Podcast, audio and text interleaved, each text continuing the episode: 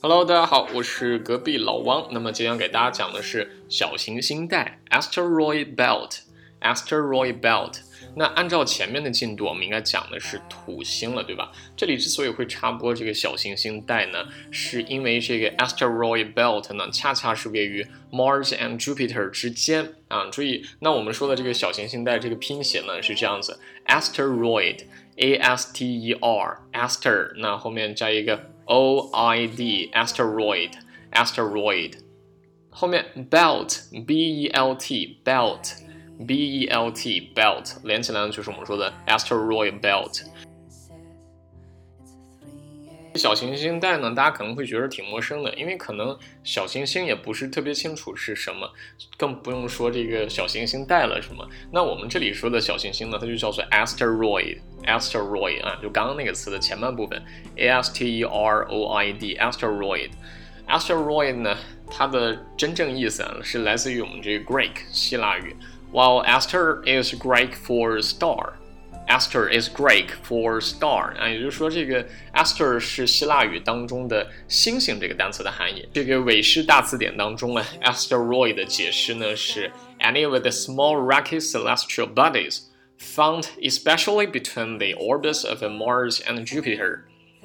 好，我们再来读一下，any of the small rocky celestial bodies。Any of the small rocky celestial bodies found especially between the orbits of Mars and Jupiter。所以呢，从这句话当中，我们就可以看出小行星的主要成分是岩石 （rock）。rock，而它呢是我们的天体的一种 celestial body。celestial body，而且呢，它的体型比较小，small，对吧？那么它有多小呢？在维基百科当中的解释呢非常简单，叫做 not large enough to be a planet，not Not not large enough to be a planet。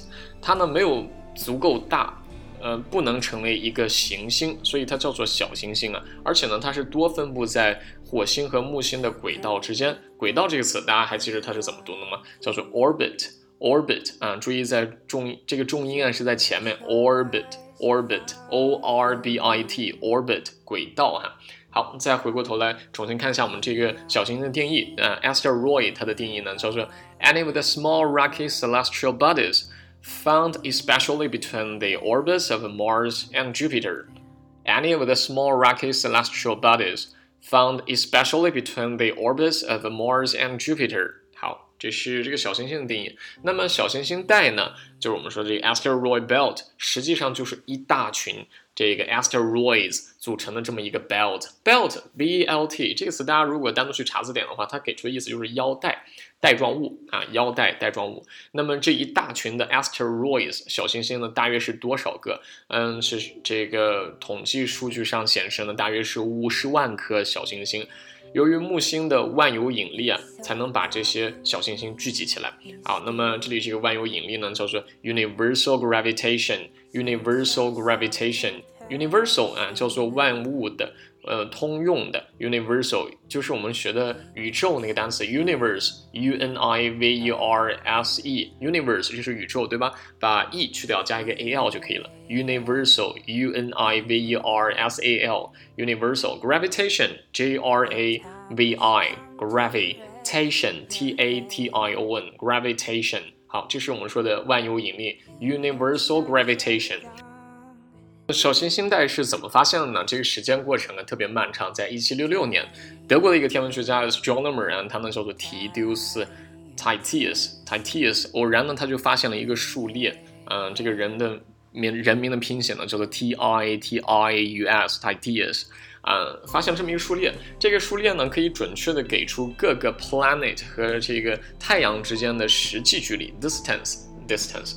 后来呢，我们这个柏林的另一个天文台的台长，他叫 Bode，Bode，B O D E，他叫波德啊，我们一般把它翻译成波德。他呢得知到这个规律之后啊，就把它发表了出来，简称呢叫做 Bode's Law，Law 啊，Bode's Law 啊，注意这个 Law 就是 L A W 法律这个单词，大家不要读出卷舌啊，Bode's Law，因为它没有这个儿化音啊，Bode's Law，B O D E 撇 S，Bode's Law 啊，我们这个在。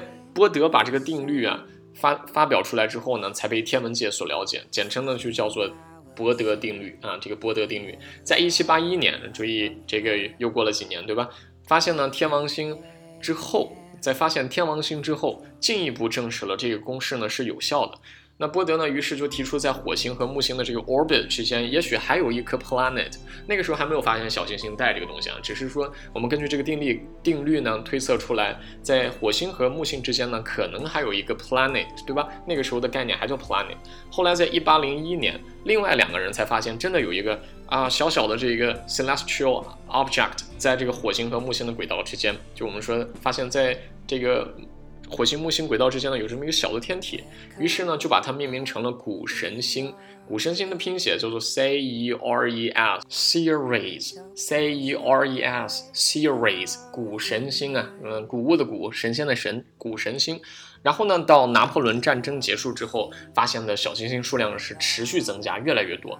再后来才把这些小行星群命名为小行星带。而这一部分内容呢，也是在我们托福听力当中一篇 lecture 的讲座内容节选啊，所以其实它其实就我们考试的原文，呃，那么也是综合了我们这个维基百科以及韦氏大词典当中的一些相关的知识点，给大家做了这么一个简单的讲解哈。那么我们今天要跟读及拼写的单词呢，分别是第一个小行星带，小行星带 asteroid belt，asteroid belt，嗯，第二个轨道，轨道。Orbit orbit orbit 啊，注意它的重音是在前面那个 or 上。好，第三个万有引力 universal gravitation universal gravitation universal gravitation。第四个波德定律 Bode's law Bode's law，注意这也是一个短语啊，Bode's law。大家在读的时候，law 不要读出卷舌，不要读出儿化。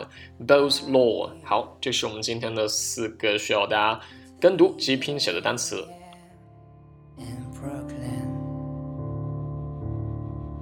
The time has come to rest. Your